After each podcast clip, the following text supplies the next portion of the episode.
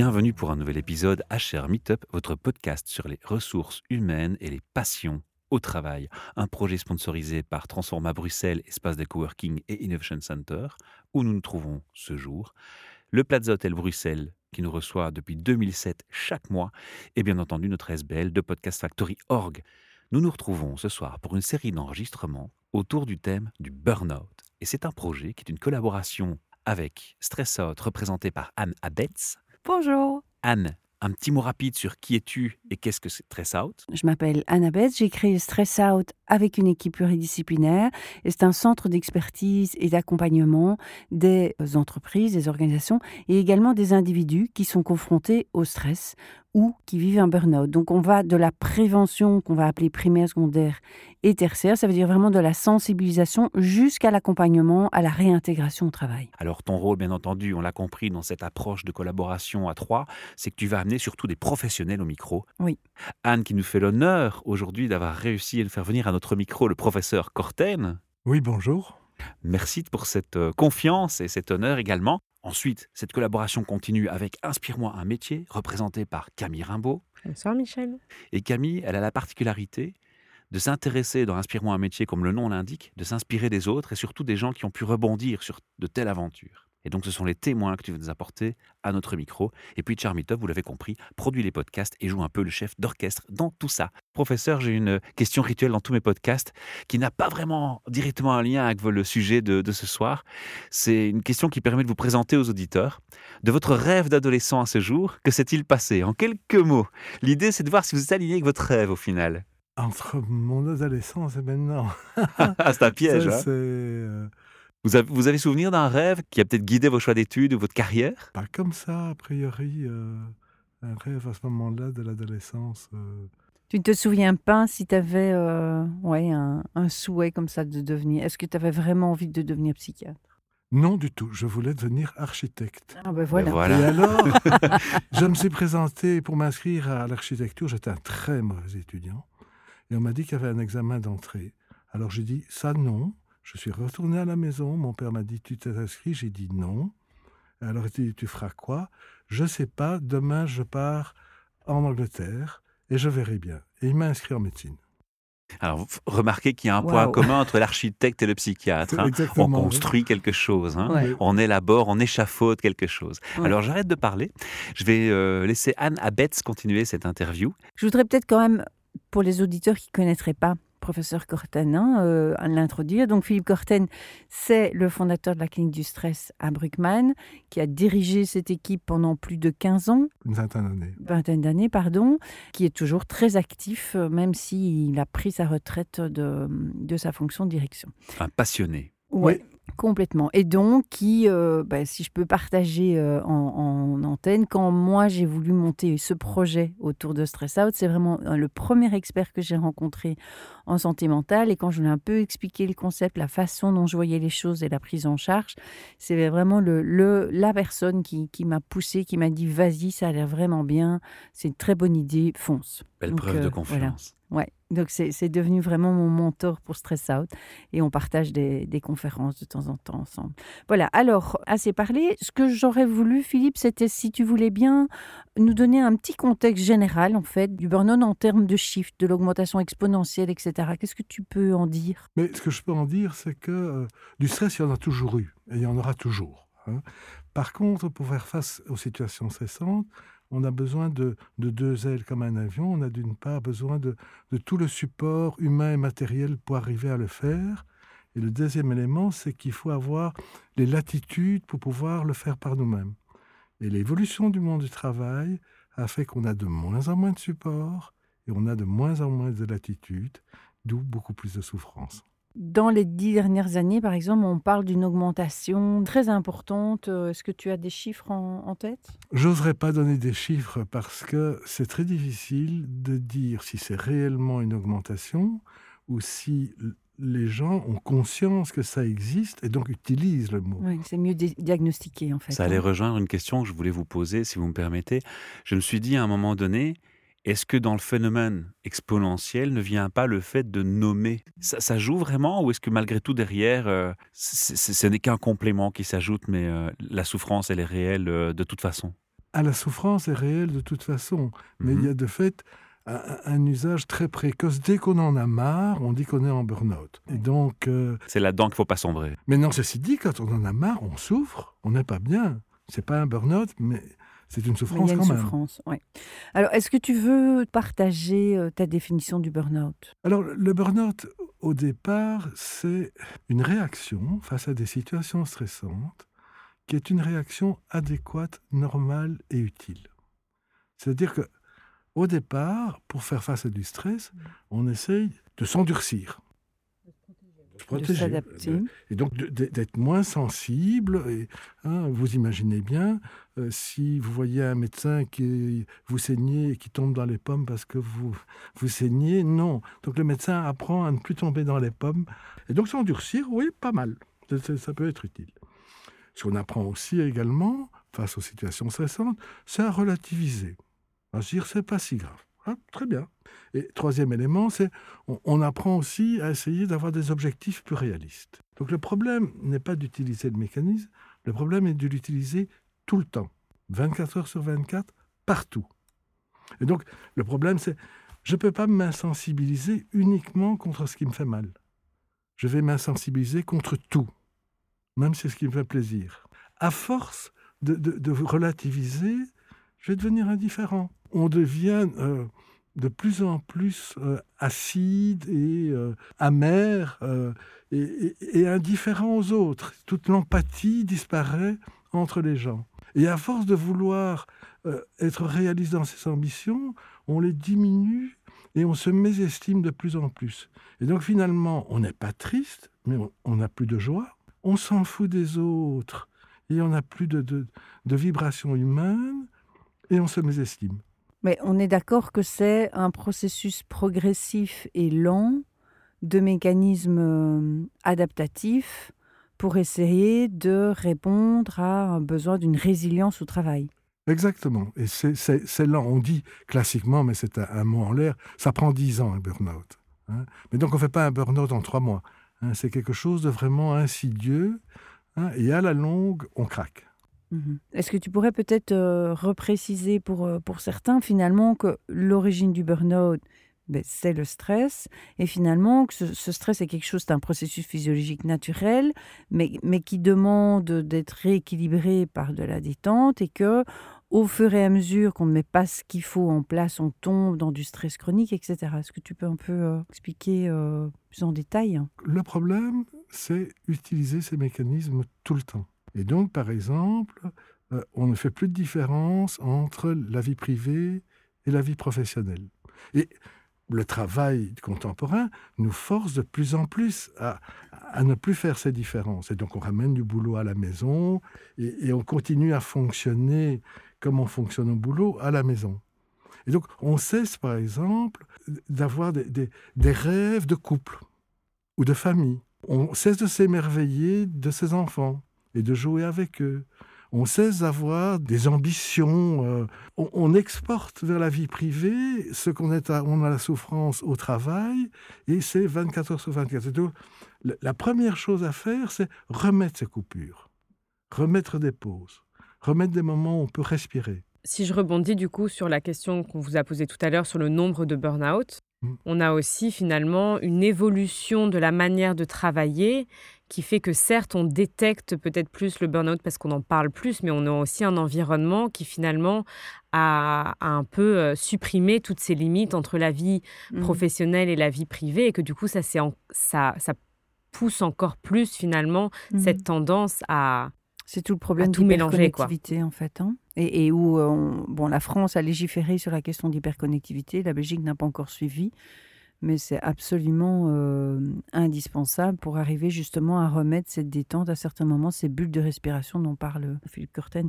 Mais donc, euh, Philippe, est-ce que tu pourrais du coup, pour mieux encore comprendre, percevoir ce que c'est qu'un burn-out, c'est faire la différence avec d'autres pathologies, donc euh, la dépression majeure, la fatigue chronique, euh, la fibromyalgie. euh, Alors, ce sont toutes des souffrances qui sont, je dirais, dans, dans, le même euh, teinte que, que le burn-out. Et donc, même pour les spécialistes, c'est pas toujours évident de faire la, la différence.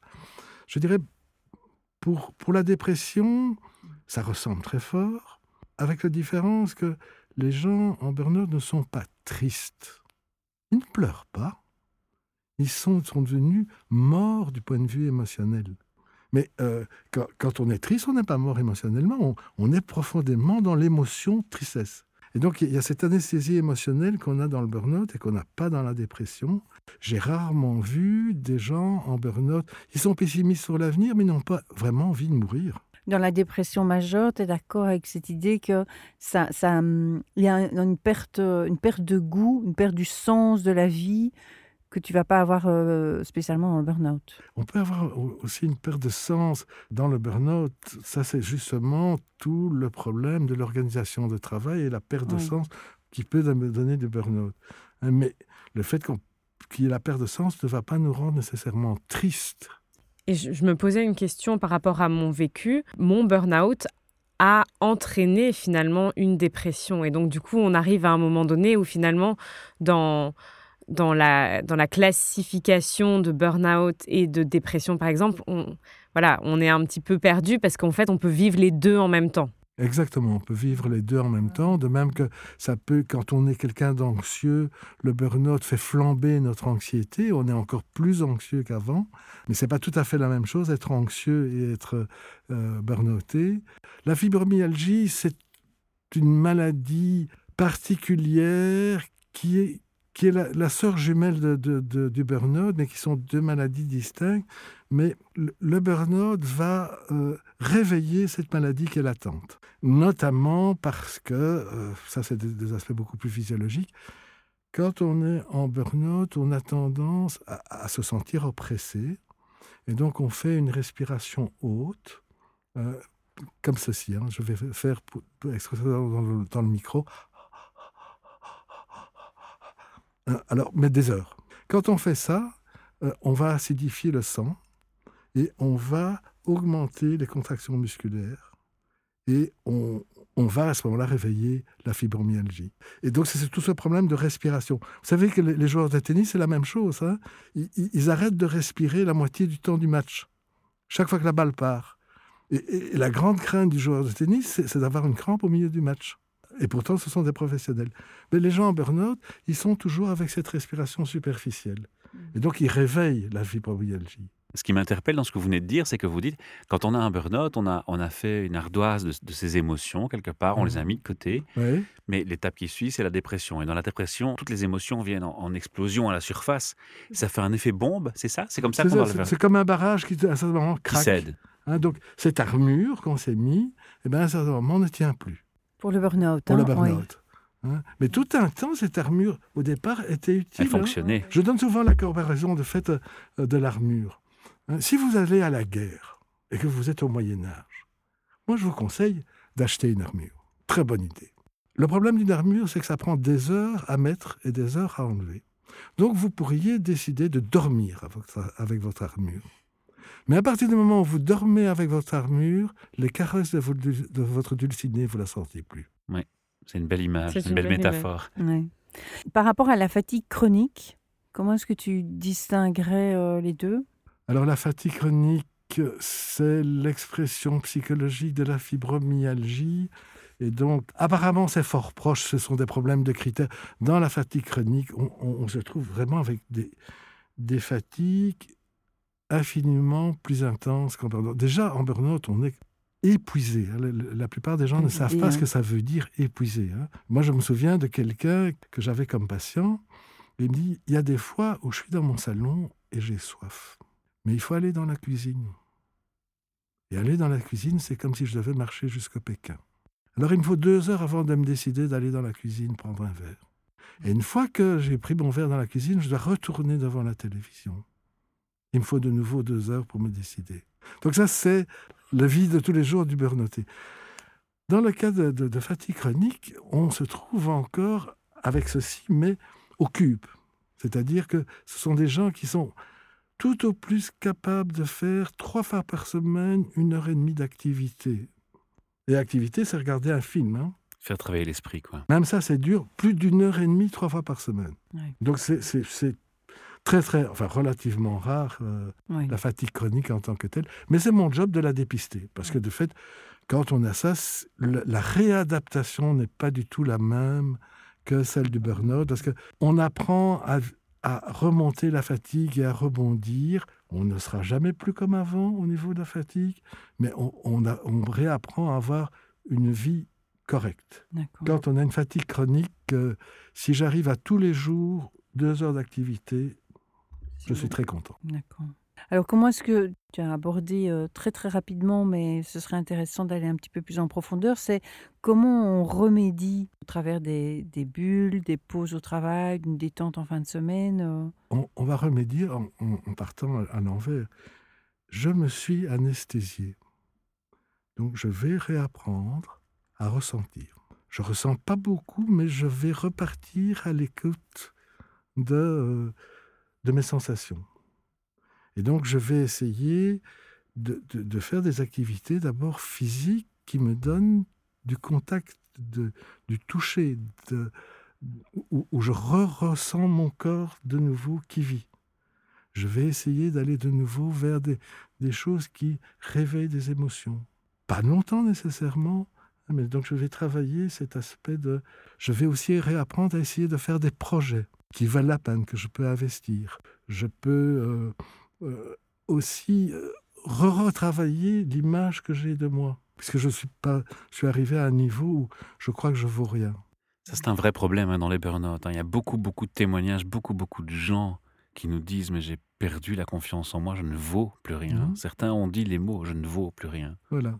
Et donc, par exemple, dans les exercices que je fais faire, c'est tous les jours, voire dans la journée, et trouver une chose je peux être fier. Et donc, la, la, la devise, c'est, sans faire de publicité, parce que je le vaux bien. Mais donc, Philippe, comment est-ce que tu conseillerais de rééquilibrer le stress ambiant que toute personne vit? Mais donc, je crois que le point qui est important, c'est d'arriver à mettre des coupures. Comme je disais tout à l'heure, dans le burn-out, c'est pas l'utilisation du mécanisme de défense en tant que tel qui est toxique, c'est le fait de l'utiliser en permanence. Et donc, il faut arriver à mettre des coupures dans ces mécanismes. Et il y a différents types de coupures qui vont être importantes dans la journée. Il y a d'une part un, côté physiologique, c'est qu'on a des cycles de vigilance qui sont à peu près de deux heures. Et tous les deux heures, c'est important de mettre une coupure. Cette coupure est courte, c'est de l'ordre de la pause café. Mais c'est important de, mettre cette coupure de cinq minutes. On a tous vécu ça. Il y a des journées où on travaille dur et on sort du travail et en, en parlant tout à fait vulgairement, on dit j'ai même pas eu le temps d'aller faire pipi. Mm -hmm. Eh bien, quand on sort d'une journée pareille, on a vraiment l'impression d'avoir une tête comme un, un, un poteau de béton. Oui. Tout simplement parce qu'on n'a pas eu ces cinq minutes tous les deux heures. C'est vital, c'est physiologique, c'est pas de la perte de temps de prendre ces cinq minutes. Il faudrait peut-être expliquer au patron que quand on papote cinq minutes avec sa collègue, on ne perd pas du temps, on régénère ses batteries. Et on va avoir une meilleure qualité de concentration juste après. C'est ça. Alors, l'autre élément, c'est qu'il faut au moins tous les jours avoir 15 minutes pour soi. 15 minutes, c'est pas long, mais un moment où le magasin il est fermé. Et je suis disponible pour personne. Et on peut ne rien faire, on peut prendre une douche, on peut aller promener son chien, on peut, mais on cesse d'être disponible et on se régénère. Ça, c'est vraiment une chose importante. Et ça m'arrive souvent, la première fois que je vois un patient, je suis médecin, au lieu de faire une, une ordonnance de médicaments, hein, je fais une ordonnance en disant doit prendre 15 minutes pour lui tous les jours. Et je dis vous mettez ça sur votre frigo. Comme ça, toute la famille sait. Hein, maman prend sa pause. J'ai des amis qui ont, qui ont autour de moi témoigné que beaucoup de leurs médecins leur proposent aussi d'aller se reconnecter à la nature, de faire des tours dans la campagne, des promenades. C'est une façon de. Oui, de par exemple. Oui. Mais chacun a son style. Si vous détestez la campagne, ça n'aidera euh, pas. Ça n'aidera pas. Mm -hmm. Mais l'important, c'est je, je, fais une coupure, 15-20 minutes. Et alors je dis toujours, il y a deux. Il y a non seulement la coupure, on ne peut pas la faire aux toilettes, et ça doit être avant 23 heures. Et alors il y a aussi un autre élément, ça, ça régénère beaucoup plus, c'est avoir au moins une fois par semaine une activité que l'on fait pour soi, qui est une activité uniquement pour se régénérer euh, Euh, et là, on est plutôt de l'ordre de une à deux heures. Ça peut être une, une, fois par semaine, euh, je vais dîner avec une copine. Hein. Alors, si on revient maintenant à, l'accompagnement à proprement parler de, personnes en, burn-out, tu as, quand tu as, quand as conçu euh, la clinique à Bruckmann, tu as décidé de mettre en place une prise en charge pluridisciplinaire. Est-ce que tu peux partager les raisons? Oui, parce que d'abord, je crois qu'il faut pouvoir le prendre de, différentes manières. D'abord, première chose à se dire, il n'y a pas de médicament contre le stress ou contre le burn-out. Il n'y a aucun médicament qui guérit. Donc il faudra bien trouver autre chose. Et donc, euh, ce qu'on peut faire, c'est partir du corps, et donc, on a des gens qui sont des spécialistes de l'approche corporelle. Ça peut être un kiné, mais ça peut être un prof de danse, euh, ça peut mmh. être euh, la du sport. par exemple. Oui. Ou le qigong ou le yoga. Voilà. Donc, avoir une dimension corporelle. Euh, le deuxième élément, c'est je crois qu'il faut pouvoir reconnecter avec ses émotions. Et donc, c'est toute la créativité. Eh bien, ce n'est pas le prof de gym qui va vous donner de la créativité. Et donc, il y a tout ce qu'on peut imaginer, de la musique, écrire, peindre, euh, du chant. travailler la, la, la, poterie, euh, hein, mais, mais, être en contact avec son, ses, capacités créatives. Euh. Mm. Et alors, il y a aussi tout l'aspect pouvoir exprimer ses émotions. Hein. là, on se trouve beaucoup plus avec des thérapeutes. Mais donc, il n'y a personne qui est capable de tout faire. Mais pour la, personne qui est, qui est en burn-out, il faut qu'il fasse les trois. Mhm. Oui, puisque c'est ça qui est important dans le burn-out, c'est que on a ces, dimensions donc corporelles qui est finalement la dimension qui est la plus évidente euh, à, détecter, mais l'épuisement émotionnel est important et en général, on fait un peu l'impasse sur euh, comment accompagner euh, cet épuisement émotionnel. Je peux partager ma surprise quand je vous entends dire il n'y a pas de médicaments qui soignent. Et, j'entends beaucoup de, spécialistes, pourtant, quand on parle de burn-out, la première approche, c'est peut-être de prescrire un peu vite des antidépresseurs. C'est une dérive qui existe ou c'est un préjugé? C'est-à-dire, je crois que c'est dans, les deux sens. D'une part, pour beaucoup, et les Belges aiment bien les médicaments. Il faut savoir que depuis plus de 50 ans, en termes de psychotropes, on est le pays européen qui bouffe le plus de psychotropes. Mhm. Ma question n'était pas naïve. Donc il y a une demande, on espère tous qu'il y ait de la petite pilule qui, euh, fonctionne et qu'il fa... parce que le problème, quand on dit il n'y a pas de médicament, ça veut dire qu'on devra nous changer.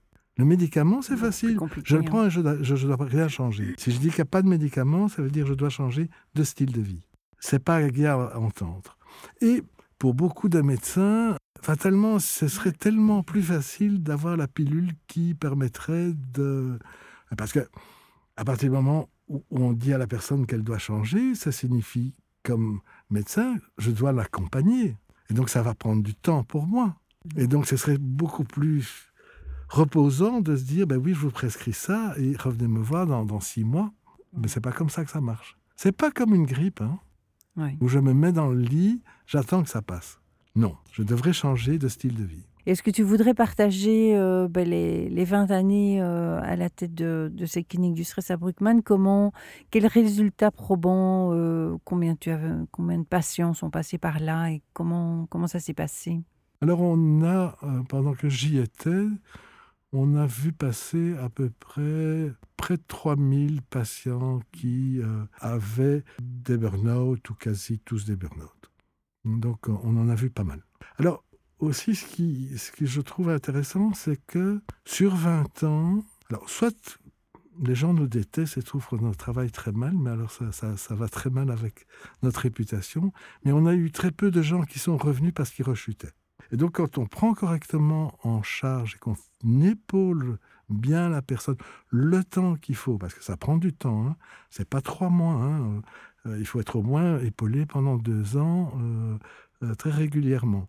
À ce moment-là, ben oui, le, risque de retomber en burn-out est, relativement mince, à tel point que la plupart des gens que j'ai vus, au bout d'un certain temps, disaient Eh bien, je remercie le ciel d'avoir eu mon burn-out maintenant. Hmm. Parce que ça, pour moi, été la chance de ma vie de faire vraiment ce qui est ma vie. C'est ce qu'on partageait tout à l'heure avec Camille, hein, c'est de se sentir réaligné. Et en fait, euh, moi aussi, après, après six ans, quand j'ai eu mon, mon burn-out, je suis capable maintenant, euh, il y a même déjà quelques années, de dire que ce burn-out était un cadeau ou, en tout cas un tremplin vers autre chose et, quelque chose où on, se sent beaucoup mieux et où ça fait plus sens par rapport à mmh qui on est vraiment. C'est un signe fort en fait de la, de la vie par rapport à, à une situation, une manière de fonctionner dans laquelle on est, dont on n'arrive pas à en sortir et finalement c'est une aide si on est enfin, si on est prêt à l'accepter c'est vraiment une aide qui permet pas via une petite pilule magique mais via un processus de, de connexion à soi de découverte de soi et de changement de vraiment se retrouver et reprendre une vie qui est finalement euh, beaucoup plus alignée et saine pour nous-mêmes. Oui, je, dirais, euh, si je peux partager, c'est que je, je trouve qu'il y a toute cette différence entre les compétences dont on dispose et les préférences. Et, ça peut être très compliqué pour une série de personnes qui ont des compétences dans, en stratégie, en management, dans tout ce qu'on veut, mais qui en fait fondamentalement ont d'autres préférences.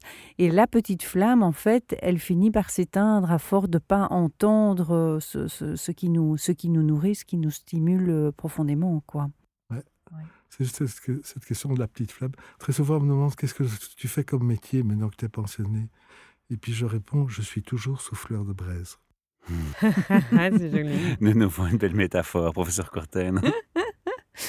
J'aurais voulu aborder avec toi une, question sur le, suivi lors de la réintégration au travail, la reprise au travail. Alors oui, donc au moment de la reprise au travail, il, va se poser toute une série de choses et d'handicaps. Et d'abord, il ne faut pas vouloir nécessairement retourner au travail trop vite. Il y il y a les handicaps qu'on va rencontrer, c'est d'abord la fatigue.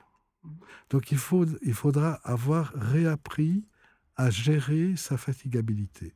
Ça s'apprend et on s'y entraîne. Hein, je dis souvent, c'est comme si euh, vous, vous, aimez bien faire la montagne et que vous vous êtes foulé le pied une seule fois. Mais ça signifie que vous pouvez jamais plus faire de la montagne en espadrille. Vous devrez toujours mettre des bottines de montagne.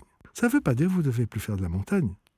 Vous devez mettre des bottines pour faire de la montagne et vous devez apprendre à comment gérer votre fatigue.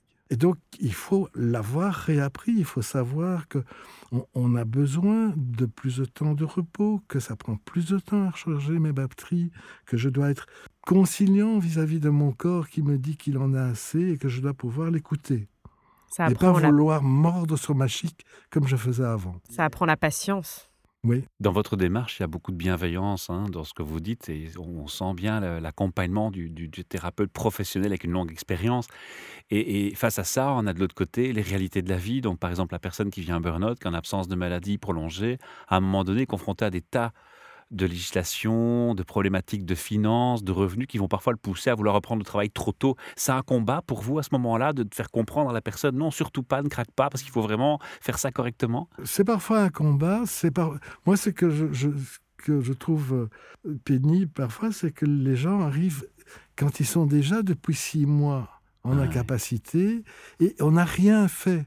On leur a dit attends que ça passe. Et, mais attends que ça passe, ça, ne suffit pas. Hein. Il y aura après ça tous les problèmes de mémoire et de concentration. C'est aussi un handicap.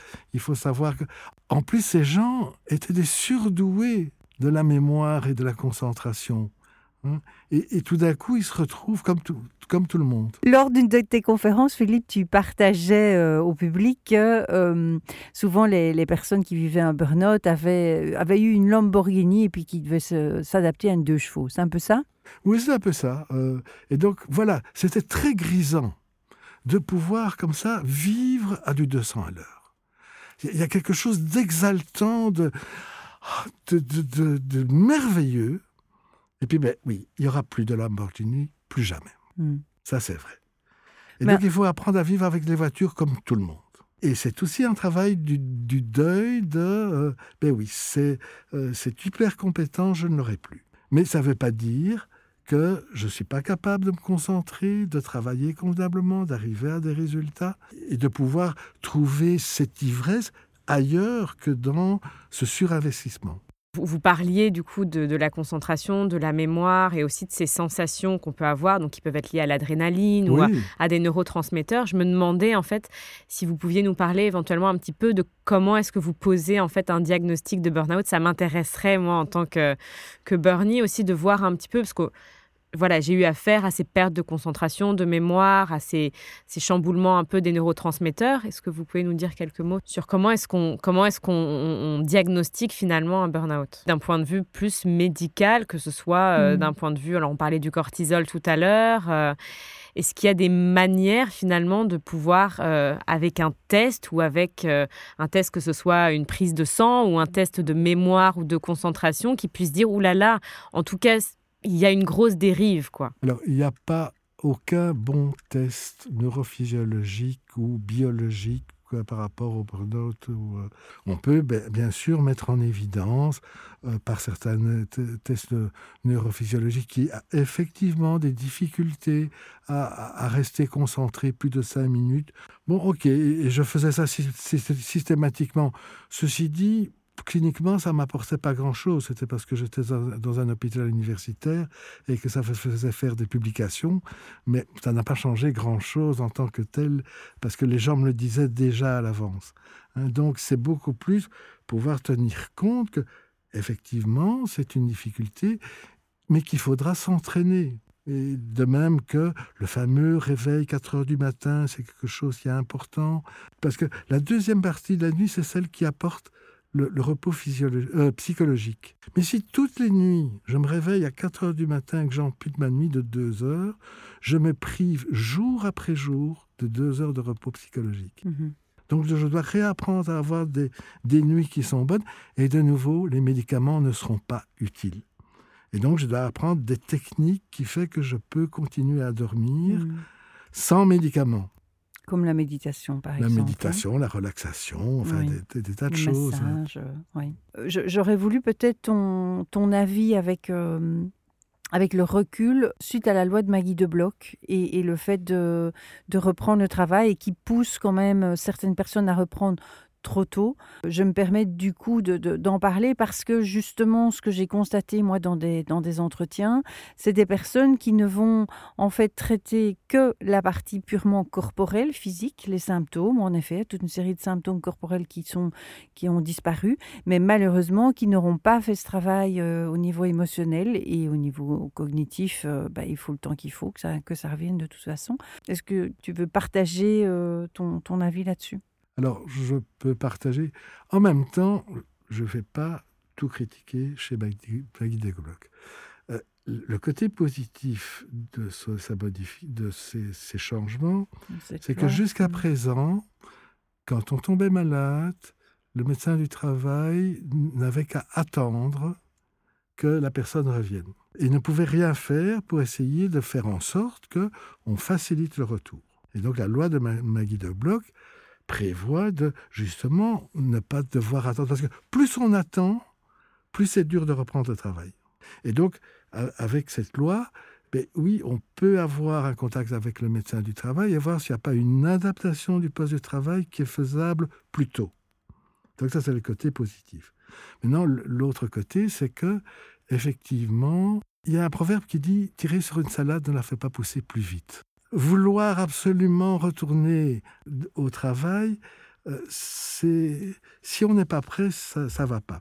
Maintenant, il faut se rendre compte aussi que nous sommes dans un pays avec deux cultures fondamentalement différentes. Pour nous, l'insertion sociale, c'est l'insertion à la culture. Dans le nord du pays, l'insertion sociale, c'est l'insertion au travail. Donc si on ne travaille pas, on n'est plus inséré. Tandis que nous, on dit, mais non, faites de la peinture, faites de, euh, de la musique et vous êtes réinséré. Donc, dans cette autre culture, ça n'a pas de sens. Donc, il faut pouvoir vivre aussi qu'on on est avec euh, un pays clivé, avec des, aspects culturels fondamentalement différents. Et donc, ça, nous, francophones, sa loi nous convient pas bien du tout parce qu'elle n'est pas prévue pour des gens qui pensent euh, que la culture est une façon de se ressourcer. De se... Oui, d'accord. Et par rapport au fait de, de, ce que je disais, que des personnes reprennent du coup parfois trop tôt? Alors oui, parfois, d'abord, le premier élément, il y a des gens, je n'ai jamais vu des gens aussi difficiles à convaincre qu'il faut s'arrêter de travailler. Parfois, je dois, je dois insister euh, pendant un mois en disant vous devez arrêter. Et alors, il y a des gens qui veulent reprendre de fait trop vite. Donc, j'essaye de, de, leur dire que d'abord, pour moi, c'est pas une bonne idée que j'ai jamais vu des gens qui reprenaient le travail avant quatre mois qui ne se recassaient pas la figure. Parfois, ils disent, bah, je veux quand même. Mais je dis, bon, ben ok, mais vous connaissez le chemin. Hein. Et donc, dans ce cas-là, euh, euh, un mois après, ils viennent en disant, écoutez, docteur, je vais quand même euh, me remettre en incapacité. Voilà. et c'est là qu'il faut être bienveillant. Il ne faut pas dire, ben, je vous l'avais bien dit, vous ne m'avez pas écouté. Non, ok. Mais non, vous connaissez cette limite-là de votre corps. Et la rechute, elle va être, euh, elle aura des répercussions plus conséquentes euh, au niveau physiologique, du style euh, les troubles cognitifs, etc.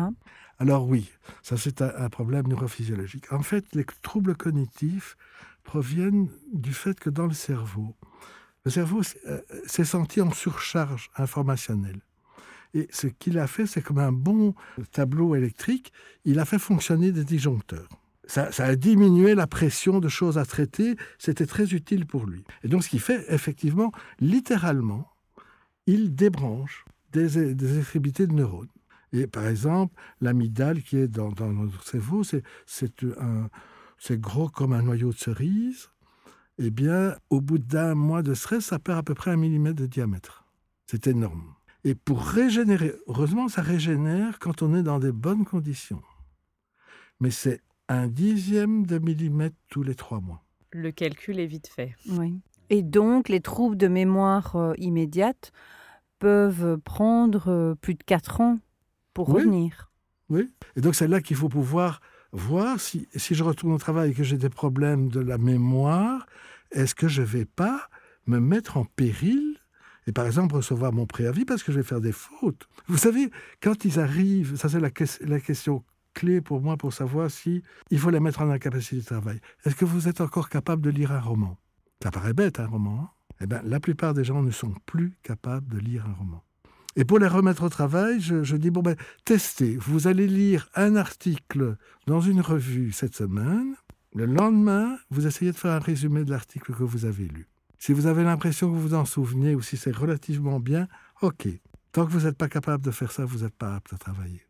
Mais je crois justement par rapport à ton, ton stressant voyage, le moment de l'incapacité de travail de, de, euh, d'un burn-out, c'est justement un moment où, on n'est pas en train d'attendre que ça passe, mais un, moment où on va pouvoir se questionner et s'interroger sur qu'est-ce qui est bon pour moi. Mmh et donc, il n'y a pas une bonne solution. Et donc, il faut tâter. Voilà. Qu'est-ce qui va être bon? Mmh. Et donc, euh, donc en effet, merci Philippe. Donc c'est un peu le concept du, du stress out voyage. C'est en fait d'un point de vue à un niveau collectif de rassembler des personnes qui sont soit en stress chronique, soit en pré-burnout ou en sortie de burnout, aborder toute une série de thématiques au travers de huit ateliers et qu'ils expérimentent et qui vivent des choses pour voir ce qui leur fait avancer, ce qui leur fait du bien et qui va permettre par la suite de créer ces balises et ces ressources qui vont pouvoir vraiment euh, exploiter par la suite lorsqu'ils auront repris le travail. Donc c'est vraiment le concept qui est derrière le stresseur de voyage et, ça, ça fait plaisir d'entendre que voilà, tout à fait. C'est dans la euh, bonne voie. C'est dans la bonne voie. De la guérison. Mais euh, j'avais d'ailleurs des témoignages intéressants hein, là-dessus sur, euh, sur vraiment de, des, experts de la santé qui, qui, revenaient avec des commentaires tout à fait positifs de, de participants au stresseur de voyage. Donc voilà. On va retrouver tous ces témoignages au travers de quelques interviews, bien entendu. Merci, professeur Corten, pour votre confiance, votre temps précieux, et je sais qu'il est précieux, malgré mm. que vous soyez euh, retraité. Merci, Anne. Merci pour cette belle rencontre et ce beau témoignage. et puis merci, Camille, aussi. Avec plaisir. On se retrouve bientôt pour d'autres aventures euh, autour du thème du burn-out, mais aussi pour d'autres aventures et Charmy Up. À bientôt. Oui, merci.